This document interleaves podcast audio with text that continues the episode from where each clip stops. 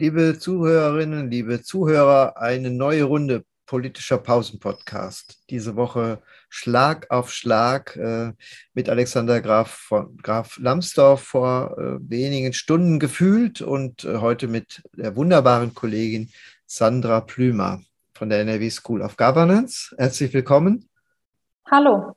Mittagspausen muss man äh, intellektuell nutzen natürlich, nicht nur einfach Suppe löffeln oder was Wunderbares anderes essen.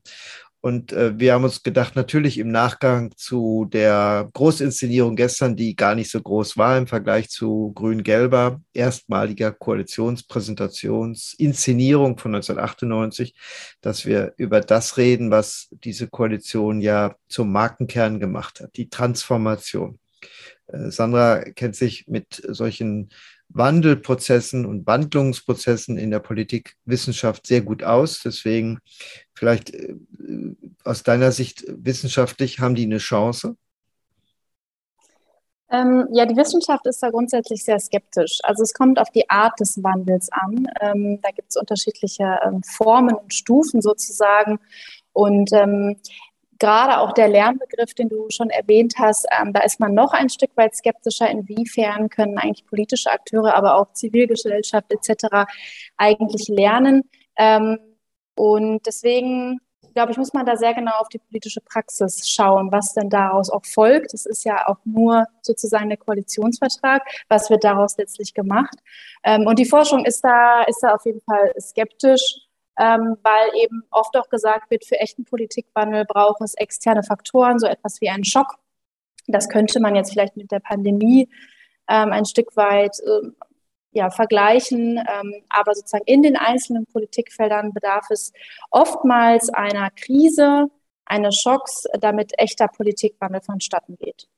Na, die Gesellschaft, systemtheoretisch das System oder der Staat wehrt sich natürlich gegen Wandel, auch gegen Disruption sowieso. Man versucht immer, äh, systemtheoretisch gesprochen, ja eine Stabilität wiederherzustellen und äh, Veränderungen irgendwie auszubalancieren. Und das ist bei wählenden Sicherheitsdeutschen umso ausgeprägter. Und deswegen haben wir auch Langzeitkanzlerschaft. Das eine hängt mit dem anderen zusammen. Jetzt gibt es aber die zwei Grundmelodien dieser Ampelkoalition. Das eine ist durchziehend praktisch in jedem Wort ähm, Klimaneutralität herzustellen und auch, finde ich, in jedem Wort genauso ein Querschnittsthema eben äh, Transformation wagen. Das ist ja eigentlich die Überschrift. Äh, insofern ist die Frage, ob wir äh, ergänzt durch das, was Habeck gestern sagte, so eine Lernkoalition über Policy lernen dann doch äh, etwas entdecken können, was uns optimistisch stimmen könnte, dass diese Intonierung am Ende raufgehen kann. Ja, auf jeden Fall. Also was wir ja mit Lernen im, Alltagssprachgebrauch ähm, ja meinen, ist sozusagen eine Art Verbesserungslernen. Das heißt, ähm, wir lernen, um wenn wir lernen, verbessern wir uns sozusagen, schaffen etwas Neues. In der Forschung ist das eigentlich, ähm, wird es sozusagen als normatives, normative Vorstellung von Lernen definiert. Und der analytische Begriff hat eigentlich viel stärker eine Art Veränderungslernen, was gar nicht unbedingt heißen muss, dass wir unsere Position, unsere Policies verändern. Nein, im Gegenteil, neue Informationen können sozusagen auch zur Bestätigung unserer Position führen. Also vielleicht auch sowas in Richtung Tempolimit. Das taucht jetzt nicht auf, eigentlich zumindest kein generelles. Und die Informationen, die, die vielleicht die, die Akteure vorliegen haben, sagen ihnen, ist es richtig, dass wir keines einführen. Natürlich, da gibt es noch parteipolitische äh, Strategien, die da auch ähm, reinspielen sozusagen. Ähm, aber man muss, glaube ich, diese beiden Sichtweisen immer im Kopf haben.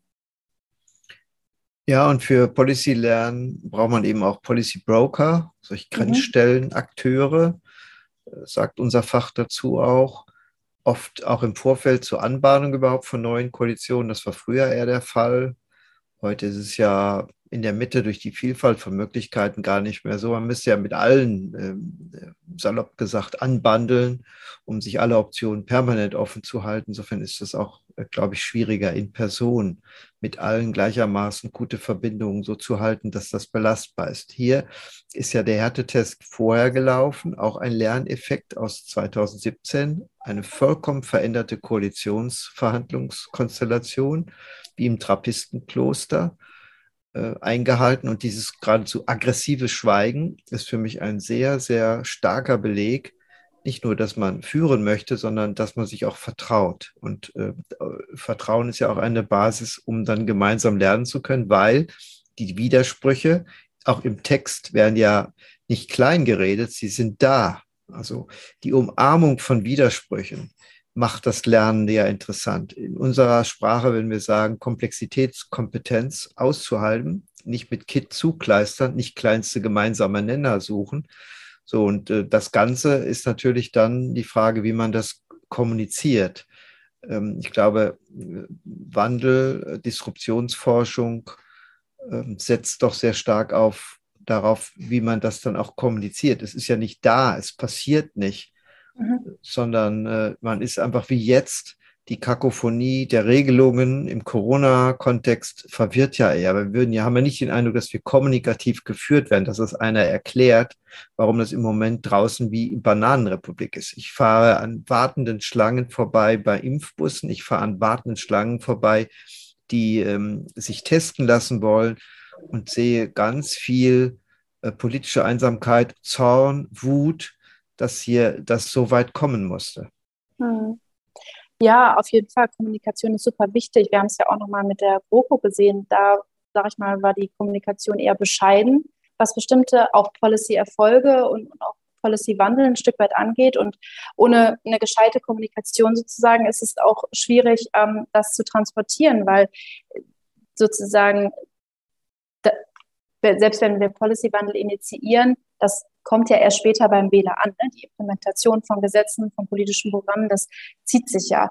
Was du gerade nochmal sagtest zum Vertrauen, finde ich auch ganz wichtig, weil wenn wir von Lernprozessen reden, dann ist es ja immer der individuelle Lernprozess, aber auch ein kollektiver, gerade jetzt auch im Rahmen dieser Koalition, ne? wenn, wenn sie dann regiert. Ähm, das heißt, individuelle also Personen, einzelne Personen können ja durchaus lernen oder Wandel vorantreiben, aber sozusagen eine ja, wie, wie wirkt sich das aus auf die Partei, die Fraktion und letztlich dann auch die Koalition. Und da ist, glaube ich, Vertrauen auf jeden Fall der Schlüssel, dass sich diese individuellen Lernprozesse auf das Kollektiv auch übertragen, weil wenn ich jemandem nicht vertraue, und das muss ja gar nicht unbedingt so äh, inhaltlich sein, sondern auch ne, persönlich, wir kennen das ja alle, macht das ja Persönlichen auch sozusagen, dann ist es zumindest schon mal leichter, dass sich das äh, der individuelle Lernprozess aufs Kollektiv überträgt. Also es ist sehr entscheidend, ja.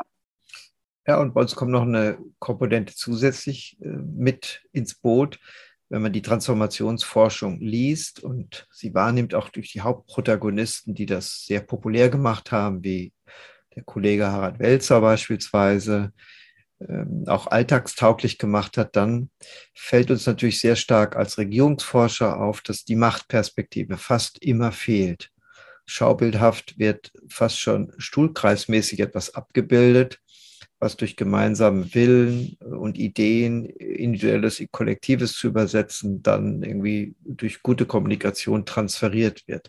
Das kann so sein, muss aber nicht so sein. Und wir wissen natürlich, ohne die äh, harte Machtperspektive, dass es einer dann auch durchsetzt, sehen wir ja gerade. Also ihm Pflicht oder nicht, das ist ja mhm. Äh, genau der, der, der Gradmesser, dass man am Ende machtpolitisch ein Instrument braucht, um etwas durchzusetzen und reine äh, Kommunikation natürlich nicht reicht. Mhm. Auf jeden Fall, also der, der Vorwurf dieser Machtblindheit ist auch ganz stark in der, in der Policy-Forschung verortet, wobei ich sagen würde, so die letzten Jahre hat sich da schon was getan. Ähm, dass man auch zum Beispiel beim Lernen oder bei den Wandelthemen ähm, auch stärker die Akteurskonstellation beachtet, ähm, Kontextfaktoren wie ähm, zum Beispiel auch ähm, die, die Stärke der Koalitionspartner etc. Ähm, und das ist auf jeden Fall ein wichtiger Aspekt. Also diese, ähm, diese Vorstellung eines intrinsischen Lernprozesses im Sinne von einer ja, Enlightenment oder einer Aufklärung sozusagen. Ich glaube, das diese Vorstellung kann man anlegen, wenn man sich politische Prozesse anschaut, sie führt nur nicht weit, weil wir dann eigentlich sagen können, ja, dann können wir es auch vergessen, sozusagen. Also dann können wir diesen Begriff streichen aus unserem Repertoire. Transformation oder Wandel geschieht einfach ähm, sozusagen auf verschiedenen Ebenen, mit verschiedenen Modi etc. Und, und Machtkonstellation, Einfluss ist auf jeden Fall sehr, sehr wichtig dabei. Ja, und einen externen Schock könnte man ja auch das äh, blöde Virus nennen. Ne? Ja. Eigentlich ist es ja schon äh, potenziell für Disruption da in jeder Hinsicht. Wir haben uns nur daran gewöhnt im Moment, aber wenn ich an den März, April, Mai 2020 zurückdenke, das war natürlich schon mit dem Super-Lockdown spooky, mhm. könnte man es äh, vielleicht allgemein formulieren und mehr Sichtbarkeit, dass Systeme entkoppelt werden und alles stillgestellt wird als Zeit und als System, konnte man kaum erleben. Und damit mhm. auch neues Anschauungsmaterial. Also es war ein Schock von außen. Ist die Frage, ob der ausreicht, um dann Transformationen am Ende auch gestalten zu können. Denn wenn das Neue nicht darin besteht, als Ingenieur etwas abzuarbeiten, sondern etwas ähm, besser zu gestalten und damit auch ein neues Politikverständnis zu entwickeln, dann äh, war es ja nicht eine Disruption. Genau, also wie du das sagst, es gibt dazu auch so einige Typologien und da sagt man eben, es gibt einen Instrument, Instrumentenwandel, ne? also einzelne Policies, da, da hat man verschiedene Instrumente zur Verfügung, Anreize, Verbote, die kann man austauschen. Das ist, glaube ich, hier auch ab und an geschehen, können wir ganz gut nachzeichnen. Aber diese langfristigen, vielleicht auch paradigmatischen ähm, Policy-Wandel, das heißt, ganze Politikfelder werden, bekommen neue Leitbilder oder auch Teile des Politikfelds, aber man sozusagen gibt diesem der Politik äh, ja ein neues Leitbild, ein neu, eine neue Deutung. Das ähm, ist, glaube ich, auch nicht morgen zu beantworten. Da müssen wir auch noch abwarten. Das braucht einfach eine gewisse Zeit. Aber ich wäre da auch vorsichtig bei, weil wir vergessen eben auch leider schnell. Also im Nachhinein sagen wir oft, oftmals, ach, das war ja auch nicht so schlimm. Ne? Das ist ja auch so ein bekanntes Phänomen. Und ähm, ich bin da sehr gespannt. Äh, Potenzial ist sicherlich da. Äh, wie das aber sozusagen ausgeschöpft wird und äh, wirklich vorherrschend ist in den Köpfen der, der Entscheidungsträgerin, ähm, das müssen wir, glaube ich, nochmal abwarten. Ja, der Ampelvertrag enthält viel vorausschauende Freude an Vielfalt. Ich möchte ja Diversität abbilden und auch in neue äh, ja, Formate überführen, auch gesellschaftspolitisch neues Recht schaffen. Die Frage ist, ob auch die Freude am Wandel am Ende gelingt. Ne? Denn äh, wir spüren natürlich, wenn nichts passiert, wir diesen Wohlstand, diese Wohlfahrt, diese Industriekonstellation, auch den Sozialstaat, den wir haben, so nicht halten können, ganz offensichtlich. Und ähm, insofern wäre es letztlich wünschenswert, dass das eine oder andere sich nicht nur durchsetzt, sondern dass äh, wir dem auch folgen, natürlich begleitet durch eine konstruktive, große Oppositionsarbeit, um das, was vorgelegt wird, auch immer verbessern zu können. Insofern haben wir schon eine Zäsur in diesen Tagen, einen vielleicht paradigmatischen Zeitklimawechsel und ja, wir sind leibhaftig dabei. Das finde ich ist nach wie vor interessant. Und wenn man, so wie du, als Forscherin des Wandels und des Policy-Wandels unterwegs bist, ist natürlich das sehr ähm, ja, neuartiges Anschauungsmaterial, was man wieder nutzen kann. Auf jeden Fall, ja. Ja, ich sehe, äh, die meisten haben die Suppe zu Ende gelöffelt. Insofern äh, danke fürs Zuhören für dieses Mal. Ähm, wir hatten ja eine Woche mit Podcast, mit äh, Podcast Spezial, heute wieder einen Regelpodcast. Umso wichtiger, ähm, nicht über Regelhaftigkeit zu reden, sondern über Wandel, Erneuerung, Veränderung und was Wissenschaft dazu leisten kann. Danke an Sandra Plümer, die heute dazu mit mir gesprochen hat. Gerne, hat Spaß gemacht. Thank you.